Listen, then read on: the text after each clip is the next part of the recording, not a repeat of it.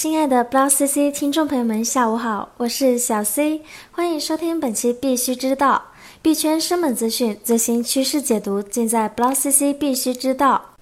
本周市场行情相较上周有所好转，市值前两百币种中，相较一周前，币价上涨数达一百五十四个，下跌的币种仅占百分之十八。空气链表现简直逆天，经昨日猛涨后，最终以百分之一千二百三十八点零一的涨幅居本周榜首。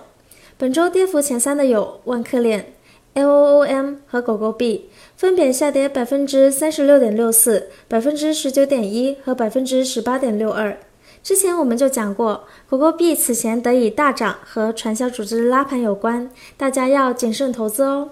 本周内，比特币上涨百分之三点五四，现售价四万四千九百二十二元，交易量达二百二十一点零五亿。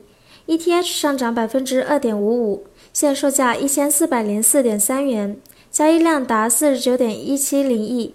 昨日，BTC 流入交易所数较上上周同期流入交易所增长百分之二十五点一零，流出量较上周减少百分之十三点零四。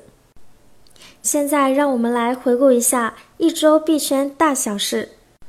十一月，由 ONO 资本投资的区块链真人秀《比特币漂游记》将会在爱奇艺首播。这个综艺节目讲述来自中韩两国的两位年轻小哥用比特币环游世界的爆笑囧途。最近，币圈内流传着一份火币内部的会议材料。这份材料显示，火币将于近期发行自己的稳定币 HUSD。虽然很多家交易所都上线了稳定币交易对，不过还没有这种直接发行稳定币的。目前该消息未获火币官方证实。金融研究公司 Autonomous Nest 统计数据显示，二零一二年至二零一八年上半年约有百分之十五的加密货币被盗，累计价值十七亿美元，并且呈现上升趋势。仅在今年的上半年就已经有超过八亿的美元被盗。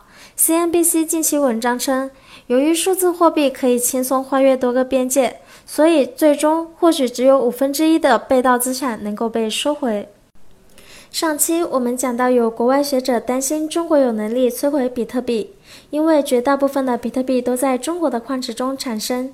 特朗普在接见 Ripple 首席策略分析师时，也表达了类似的担忧。分析指。美国正在透过稳定币开始逐步掌握数字货币市场，而中国方面也已将或区块链写入“十三五”计划，并可能在年后推出央行法定数字货币。预期数字货币市场很有可能成为中美博弈的要地。下面我们来看看链圈方面的消息。前几天，名为南京杨子的观众朋友提问：代码库在哪里可以看呢？其实啊，代码库就是全球最大的开源协作和软件项目托管平台之一 ——GitHub。以正规流程来讲，一个币一定会对应这么一个代码库，用以向人们展示其项目的公开透明。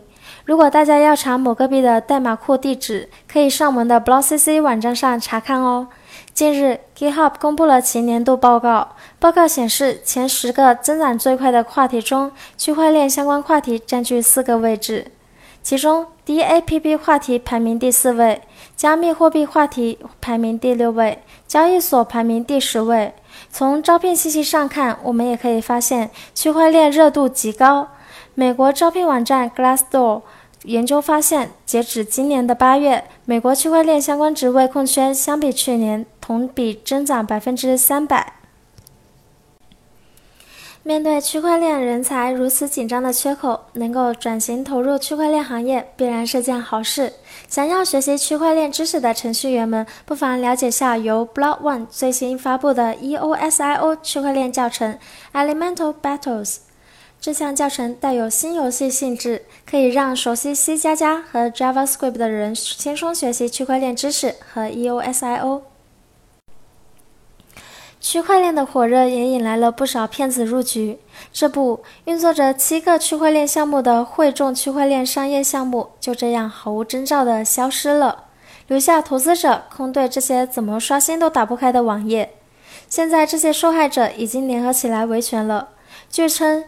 汇众区块链的项目还包括小米科技授权的米路通平台、小米 WiFi 链、不过这一传言遭到了小米相关负责人的否认。最后，我们简要的来浏览矿圈的消息。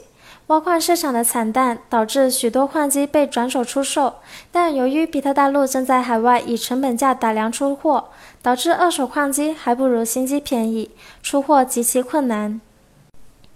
Inside 热点调研显示，虽然美国对中国矿机加征关税，但超过五成的投资者对比特大陆未来发展依然看好。如果你对我们的节目有什么看法，欢迎评论留言哦。币圈生猛资讯、最新趋势解读，尽在 BlockCC 必须知道。登录 BlockCC 官方网站 block 点 cc，了解更多资讯。今天的节目到此结束了，感谢收听，我们明天同一时间再见。